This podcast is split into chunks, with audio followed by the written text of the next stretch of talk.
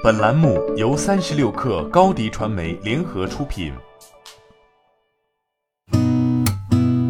八点一刻，听互联网圈的新鲜事儿。今天是二零二零年八月二十五号，星期二。您好，我是金盛。疫情之下，线上办公进程加快，企业直播市场价值不断凸显，迎来高速发展机遇。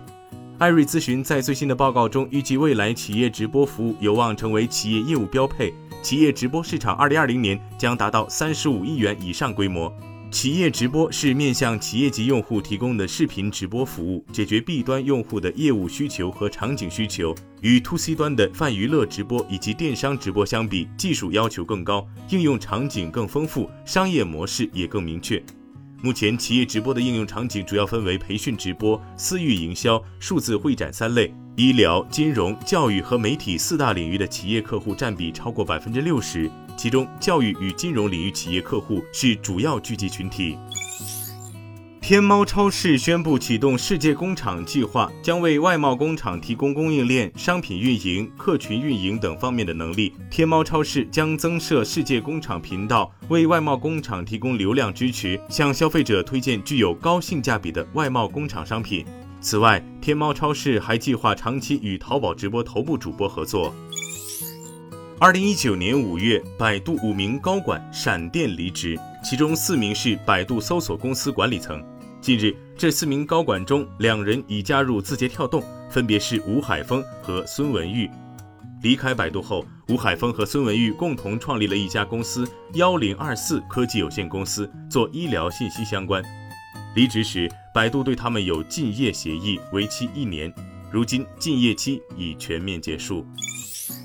视频恋爱社交平台一对联合北京市婚姻家庭研究会共同发布《二零二零年中国云相亲中的单身小城青年情感调查报告》。报告显示，单身小城青年中，六成以上出生在农村，七成以上有兄弟姐妹，八成以上有城市工作经历，九成以上大专学历以下。择偶标准中，除去个人品质外，八成以上的男性看重情投意合，而近六成女性看重经济条件。继五月涨价风潮后，部分奢侈品牌或将于九月再度提价。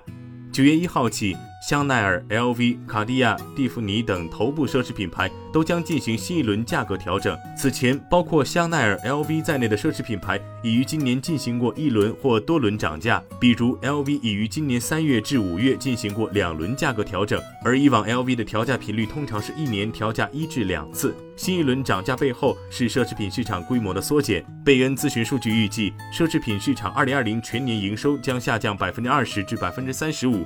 最迟到二零二三年才能恢复到二零一九年的水平，也就是两千八百一十亿欧元的总营收。特斯拉官网的信息显示，将在上海超级工厂生产的 Model Y 已开始接受国内消费者的预订，预计最快二零二一年开始生产。性能和价格方面，双电机全轮驱动长续航版 Model Y 的续航里程为五百零五公里，最高时速可达二百一十七公里，百公里加速时间为五点一秒。最低预估价格为四十八点八万元，包括基础版辅助驾驶功能。选购完全自动驾驶则需再付六点四万元。华为官方昨天宣布，将参加二零二零年德国柏林国际电子消费品展览会 （IFA 二零二零）。按照华为以往的惯例，华为可能将在 IFA 二零二零上发布新款麒麟芯片九零零零，并且有望十月份正式发布搭载麒麟九零零零芯片的华为 Mate 四十系列。余承东称，麒麟九零零零将拥有更强大的五 G 能力、更强大的 AI 能力、更强大的 CPU 和 GPU 能力。今天咱们就先聊到这儿。编辑崔彦东，我是金盛，八点一刻，咱们明天见。